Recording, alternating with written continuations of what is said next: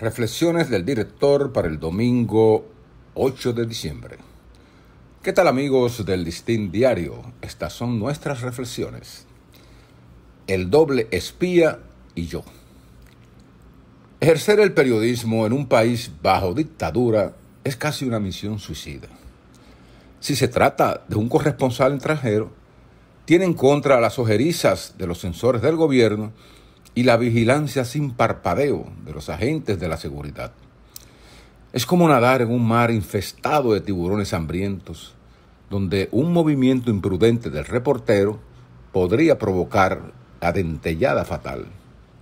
Así me vi y sentí en Haití, cuando llegué como corresponsal de la agencia internacional de noticias Reuters para cubrir una invasión armada contra la dictadura de Jean-Claude Duvalier en 1982. La dirigía Bernard Sansaric, un joven de 37 años, de 6 pies de estatura, fornido y barbudo, exiliado en la Florida, que con su chamaco militar parecía un Fidel Castro haitiano. Antes de viajar, me valí de un alto oficial de la inteligencia dominicana para que me facilitara un contacto fiable y eligió a un agente haitiano que trabajaba como doble espía para el gobierno de Haití y el de la República Dominicana. Solo recuerdo su nombre falso, Jean-Louis Celestín.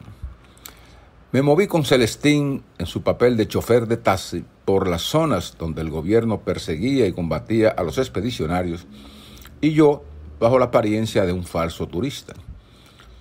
Por eso tal vez no tenía tantos abuesos detrás de mis pasos.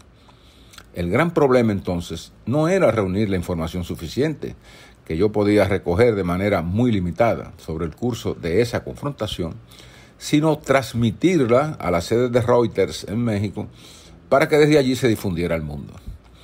La única oficina de servicios telefónicos y de cables de Puerto Príncipe estaba vigilada por agentes tontumacuts, el temible cuerpo de seguridad de la dictadura. Cuando fui allí para enviar un telex uno de ellos se colocó detrás de mí y me exigía mostrar el mensaje antes de mandar, porque la dictadura ejercía la censura previa y total. Desistí de escribir y me propuse buscar otras formas de evadir ese control.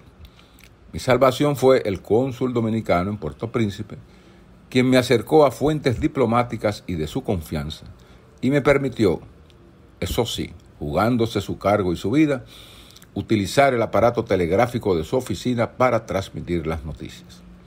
Solo así, la agencia Reuters pudo difundir al mundo los pormenores de la invasión sin censura y sin que las autoridades de la dictadura descubrieran desde dónde salían ni quién las enviaba, porque hasta mi firma tuve que ocultar para poder regresar ileso de tan arriesgada encomienda.